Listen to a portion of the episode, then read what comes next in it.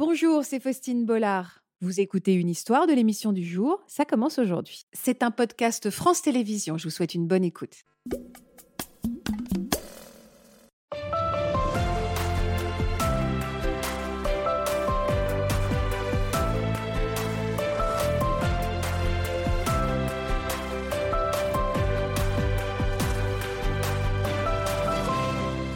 Bonjour à tous et merci de nous rejoindre sur France 2 pour un nouvel inédit de Ça commence aujourd'hui. Cet après-midi, nous allons découvrir deux histoires particulièrement marquantes. Sylvia et Pascal, la fille de Jean-Pierre, notre invité, ont été les premières victimes de deux prédateurs sexuels tristement célèbres pour leurs crimes, Alain Penin et Guy Georges. Elles n'étaient que des jeunes femmes lorsqu'elles ont été prises en chasse par ces criminels. Et si Sylvia est aujourd'hui parmi nous, d'autres, comme Pascal, n'ont pas survécu à la violence de ces hommes. C'est pour toutes ces victimes, pour Pascal, que nos invités prennent la parole cet après-midi et que nous allons donc honorer leur mémoire avec tout notre cœur. Bienvenue dans Ça commence aujourd'hui. Bonjour Jean-Pierre.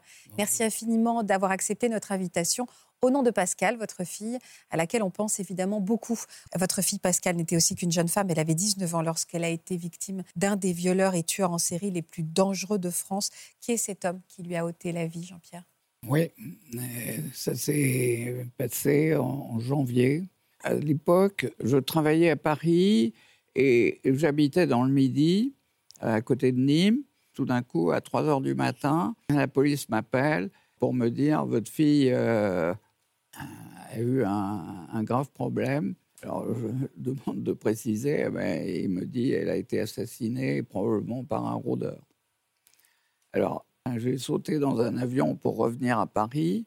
Et je suis allé tout de suite au quai des Orfèvres. Qui était ce tueur, le criminel, celui qui a assassiné votre ah ben, le, tueur, euh, il a fallu attendre sept ans pour savoir qui c'était et c'était Guy Georges euh, qui a assassiné six autres euh, jeunes femmes.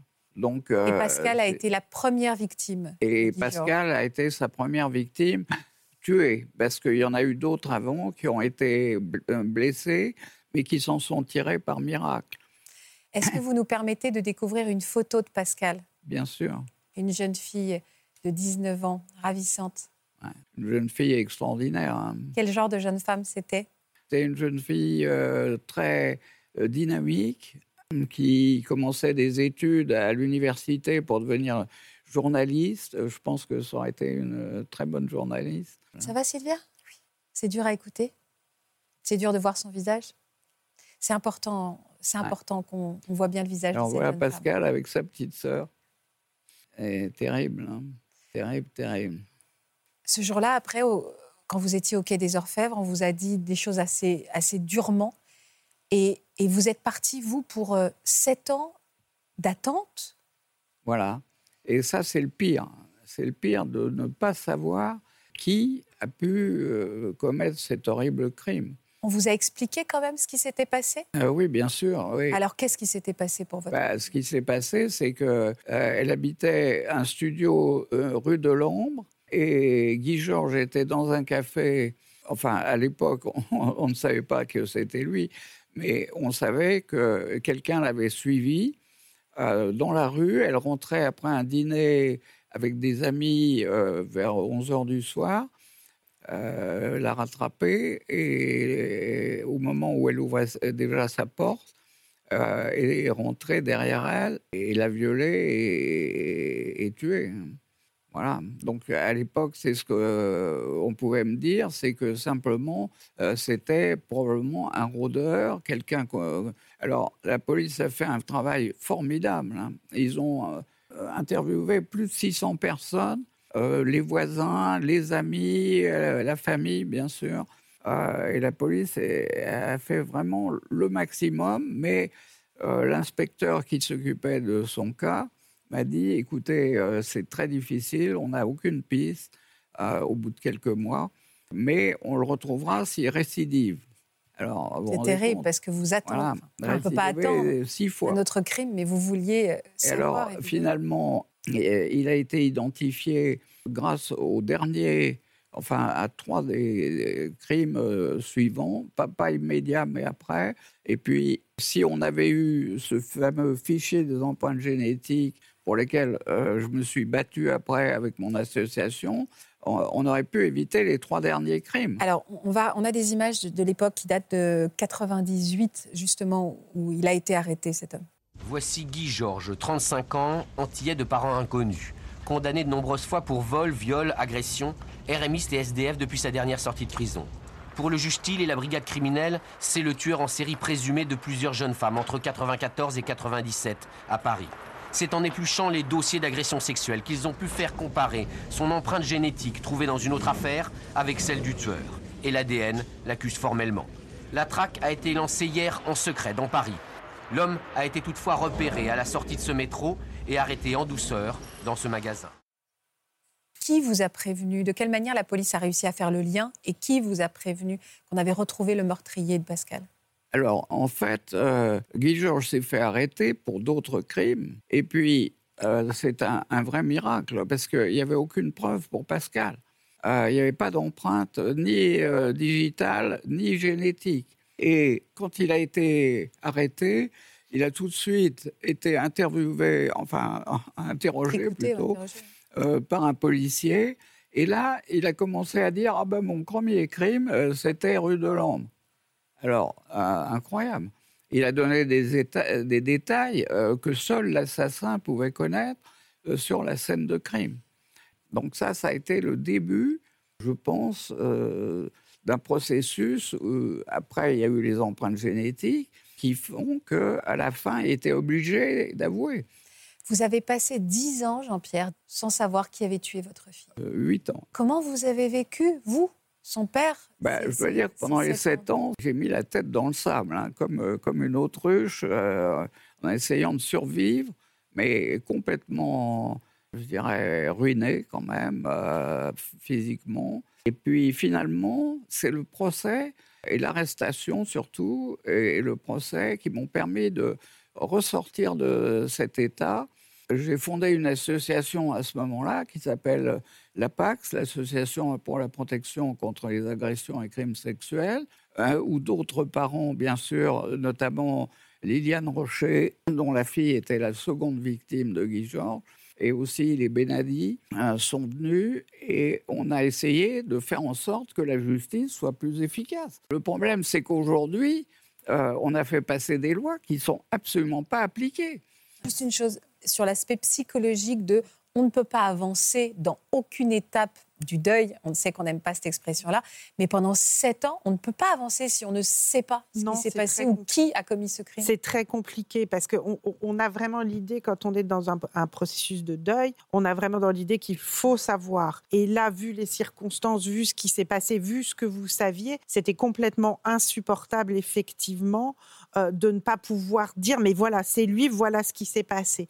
Et vous dites aussi quelque chose d'extrêmement important et qu'on a tendance à oublier. Vous avez dit, j'ai été ruinée physiquement. Et ça, on a beaucoup tendance à oublier que dans le deuil, le corps, il y a, le, il y a la tête, hein, la psychologie, le cœur qui souffre, mais euh, le cœur souffre d'ailleurs physiquement et psychologiquement parce que le corps est en souffrance. Et ça, on l'oublie beaucoup parce qu'il y a des pathologies du corps qui se développent à ce moment-là. Et je crois qu'il faut être vraiment très attentif à ça. Avant de revenir sur, sur le verdict, qu'est-ce que vous avez ressenti quand vous êtes retrouvé face au meurtrier de votre fille pour la première fois? Quelle impression vous a-t-il donné Alors, en fait, euh, pour moi, Guy Georges, pendant tout le procès, était un espèce de clown. Un clown, euh, comme on voit au cinéma dans je ne sais plus quel film, euh, un clown euh, meurtrier. Et le Joker. Le Joker. Hein. il jouait complètement avec, en souriant, et à la fin, il a dit Je ne sais pas pourquoi je souris. C'était incroyable. C'est-à-dire que c'est quelqu'un, comme le disait très justement notre ami, c'est quelqu'un qui a un, contexte euh, dans la tête complètement différent, aucune émotion, aucune euh, empathie pour les victimes. Euh, donc, Bah, oui, oui. Alors, je, je sais que les experts ont eu beaucoup de mal avec Guy Georges hein, à dire, voilà, Marc le sait bien, à dire vraiment, à donner un avis, etc. Il a été communément admis que c'était un psychopathe, un pervers narcissique. Effectivement, vous avez tout à fait raison. Il y a aucun, bon, évidemment, aucun respect de la loi, mais aucune empathie. Il n'a pas de remords parce qu'il n'y a pas d'empathie. Et même son attitude au procès où il nie finalement après avoir avoué, il est dans la toute-puissance. C'est aussi une façon de maîtriser les, les choses. Au fond, bah, je vous ai dit, mais je dis plus. Enfin, Ouais. et, et c'est ça aussi. dans- Il y a, il y a l'aspect sexuel, mais il y a l'aspect toute-puissance, de pouvoir. Marc? Oui, en fait, c'est un personnage. euh, En fait, quand vous faites un procès avec une personnalité comme celle-là, vous parliez d'un clown, mais il est en représentation. Bah oui. C'est son moment. C'est le moment où il va briller. Pour Heure lui, de, c'est heure de gloire, pardon. C'est son heure de gloire, absolument. absolument. Pour Ouais. revenir sur ces, parce que euh, l'enquête de sur euh, ces meurtres, ça a été euh, un tournant fondamental dans les moyens d'investigation mis en place. Pourquoi? Pourquoi? Parce que si on arrive à confondre Guy Georges sur les sept crimes commis, parce qu'il avait laissé des traces génétiques sur trois ou quatre d'entre elles de mémoire. Et en fait, il n'y avait pas à l'époque le fichier national des empreintes génétiques, donc il n'y avait aucun moyen de comparer. Mais c'était sans compter l'opiniâtreté d'un magistrat à qui je rends hommage, qui est le juge Thiel, qui est un magistrat extraordinaire qui a pris sa retraite depuis, mais qui a interrogé tous les laboratoires de France et de Navarre, privés ou publics, en leur disant est-ce que vous avez la trace de cette trace ADN, est-ce qu'elle correspond pour vous à quelqu'un? Et c'est comme ça qu'on a trouvé l'identité Ah de. Guy Georges. Et c'est grâce à ça et au travail, j'allais dire, sans relâche de, de, de l'association de M. Escarfaille, que le fichier national des empreintes génétiques a été créé en 1998. D'accord. Et à partir de là, eh bien, on a Tout a complètement modifié la manière, les manières d'investigation et on a pu enfin, souvent, mettre la main sur des criminels qui seraient passés à travers les mailles du filet. Alors, deux remarques. La première, c'est que le juge Thiel a interrogé donc tout le monde et les laboratoires de l'État lui ont répondu Ah, mais c'est pas possible qu'on fasse ça parce que c'est pas dans la loi. Alors, C'est quoi a les laboratoires de l'État? Pardon, c'est quoi Ah non, les laboratoires incroyable. de Le laboratoire de police scientifique, Ah, les le laboratoires laboratoire de la officiels, d'accord. gendarmerie, les laboratoires officiels. D'accord, ok. Et alors et il leur a répondu avec un courrier en disant euh, si euh, on arrête le criminel et qu'il était dans vos fichiers, euh, je publierai. Et alors et tout le monde s'est couché et tout le monde a regardé les fichiers même euh, manuellement. hein, c'est incroyable. Donc euh, finalement, c'est le laboratoire de Nantes, qui était un laboratoire d'hôpital privé, euh, qui a trouvé euh, le- les traces de Guy Georges. Deuxième remarque, le fichier des empreintes génétiques. Moi, je suis allé en Angleterre pour voir comment ça fonctionnait. Ça fonctionnait très bien. Ça fonctionnait y compris pour les cambriolages de voitures. Euh, et en France, ça a mis quatre ans, quatre années à être opérationnel. Donc, euh, je veux dire, on, on est dans un pays, malheureusement. alors, euh, je voudrais en profiter pour euh, vous dire que merci de vous préoccuper des victimes. Il y a très peu de médias et aussi de politiques qui se préoccupent de victimes.